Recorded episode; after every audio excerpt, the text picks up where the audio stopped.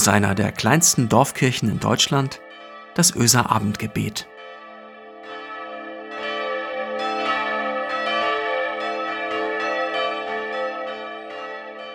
Einen wunderschönen Montag wünsche ich euch und heiße euch herzlich willkommen zum Öser Abendgebet am 17. Mai. Mein Name ist Christiane Schuld. Wir befinden uns gerade in einer Zwischenzeit zwischen Himmelfahrt, Jesus hat die Erde verlassen und Pfingsten. Warten, warten auf die Heilige Geistkraft. Zwischenzeiten, damit kennen wir uns doch momentan ganz gut aus. Gezwungenerweise.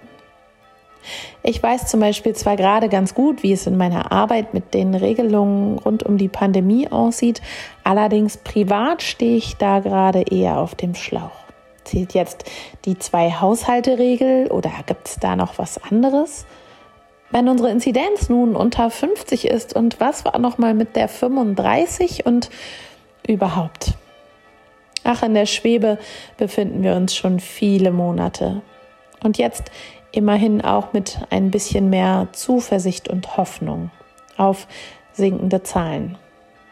Aber eine vorsichtige Hoffnung bleibt es. Zwischenzeit halt, zwischen einer Zeit voller Verzicht und aufflammender Zuversicht. Zwischenzeit irgendwie trifft das auch auf diese Woche und unser Abendgebet zu, unsere Abendgebetsgemeinde, Vielleicht ist es heute mein letztes oder vorletztes Abendgebet. Ich stecke in der Zeit zwischen dem, was wir zusammen gehört und gedacht und gebetet haben, und der Zeit danach. Keine Ahnung, wie das so wird. Viele von euch haben geschrieben, dass sie traurig sind und sie, damit es nicht so abrupt aufhört, einfach von vorn anfangen wollen zu hören. Das rührt uns und mir geht es ein bisschen genauso. Heute geht es in den Losungen im Lehrtext, also dem erklärenden Text aus dem Zweiten Testament, um ein von Paulus geschriebenes Wort aus dem ersten Korintherbrief, dem dritten Kapitel, Vers 6. Paulus schreibt also, ich habe gepflanzt, Apollos hat begossen, aber Gott hat es wachsen lassen. Nochmal, ich habe gepflanzt, Apollos hat begossen, aber Gott hat hat es wachsen lassen. Und dieser Vers passt für mich sehr gut in diese Zwischenzeit, nein sogar in jede Zwischenzeit. Ich möchte Zwischenzeiten nutzen. Diese zwischen Corona und wieder ein bisschen mehr Leben in Normalität. Ich möchte diese Zeiten nutzen, um etwas zu pflanzen, um in den Worten von Paulus zu bleiben. Irgendwie hatte ich ja in den letzten Monaten viel Zeit, mir Gedanken zu machen und über das danach und mir war ziemlich schnell klar, was ich in Zukunft aus meinem Leben streichen will, was ich rausreißen will. Aber mit der Planung von danach gestaltet, gestaltet es sich schon schwieriger. Denn so richtig planen oder festlegen lässt sich das für mich nicht. Da kommt mir Paulus Gedanke mit dem Pflanzen ganz recht. Und auch dem Vertrauen darauf, dass ich das Wachsen und Gedeihen dann abgeben kann und darf, an Gott. Das hat sogar was Gutes, denn ganz ehrlich, ich finde es manchmal wirklich anstrengend, mir Ziele zu stecken, nein falsch, nicht sie zu, zu stecken, sondern eher sie versuchen zu erreichen. Die Wahrscheinlichkeit, das Gefühl des Scheiterns oder Versagt zu haben, ist doch total groß. Und wie großartig ist es, dass wir unsere Aussaat, das Eingepflanzte jemandem überlassen können. Das geht nicht immer so gut und so leicht, wie ich es so daher sage. Aber es ist doch irgendwie eine gute Möglichkeit. Wie so vieles ist vermutlich auch das eine Trainingsfrage. Wir können Gott unsere Wünsche, Träume, ja Pläne anvertrauen. Vielleicht können wir auch die ersten Schritte dafür machen, das einpflanzen und dann schauen, was daraus wird sie nicht völlig vergessen, sondern sie ab und zu in unsere Erinnerungen rufen, schauen, wie sie schon gewachsen sind und beobachten, was daraus wird. Wenn Gott gedeihen lässt. Der Unterschied ist dann, dass gedeiht, was Frucht trägt. Vielleicht ersparen wir uns auch so manche Enttäuschung, so manche dürre Pflanze. Wer weiß das schon?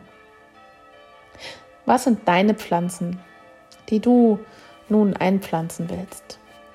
Ist es die Pflanze des Glaubens, das Vertrauen in Gott oder das Vertrauen in einen Menschen, in eine Beziehung oder in eine neue Freundschaft, das Vertrauen in dich selbst?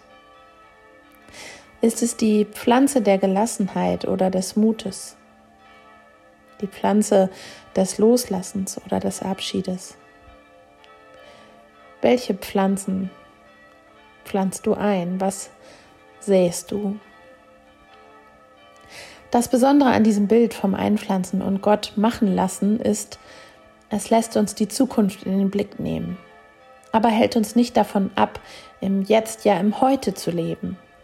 Denn die Zukunftsideen und Zukunftssorgen geben wir Gott und können uns um die Pflanzen kümmern, die es schon in unserem Leben gibt. Allzu oft ertappe ich mich dabei, wie ich damit beschäftigt bin, vor lauter Plänen und Zukunftspflanzen das Hier und Jetzt aus den Augen zu verlieren. Welche bunten Blumen gibt es schon in deinem Leben? Welche treuen, langjährigen Pflanzen? Welche starken Bäume begleiten dich seit eh und je und wo hast du dich von Unkraut befreit und hast anderen Pflanzen die Möglichkeit gegeben zu blühen? Ich nehme diese Gedanken heute mit, die Gedanken in den Zwischenzeiten, vom Sehen und Einpflanzen, vom Gedeihen und Ernten. Vielleicht denke ich im Sommer daran, wenn ich Blütenprachten entdecke. Vielleicht denkst du im Herbst daran, wenn die bunten Blätter von den starken Bäumen fallen.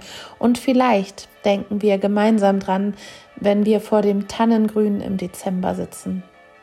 Was ist eigentlich aus dem geworden, was ich da im Mai eingepflanzt habe? Was hat Gott daraus gemacht? Lasst uns gemeinsam beten. Ich bete für dich und du für mich. Wir beten gemeinsam für die Menschen, die uns am Herzen liegen oder die ein Gebet gebrauchen können. Lasst uns heute gemeinsam das Vaterunser beten. Du kannst zuhören oder mitbeten, schweigen oder schreien, murmeln oder singen. Aber wir legen alles in Gottes Hand und in das Gebet, das uns alle für immer verbindet. Vater unser im Himmel, geheiligt werde dein Name, dein Reich komme, dein Wille geschehe, wie im Himmel so auf Erden. Unser tägliches Brot gib uns heute und vergib uns unsere Schuld, wie auch wir vergeben unseren Schuldigern. Und führe uns nicht in Versuchung, sondern erlöse uns von dem Bösen. Denn dein ist das Reich und die Kraft und die Herrlichkeit in Ewigkeit. Amen. Und es segne dich Gott, der Gärtner deines Lebens, die dein Leben liebevoll hegt und pflegt. Und es segne dich Jesus Christus, das Korn, das erst sterben musste, um von neuem zu erblühen. Und es segne dich die Heilige Geisteskraft, die dich erblühen lässt, die tiefe Wurzeln schlägt und treu an deiner Seite steht, und dich sanft im Wind die Freiheit spüren lässt. Amen.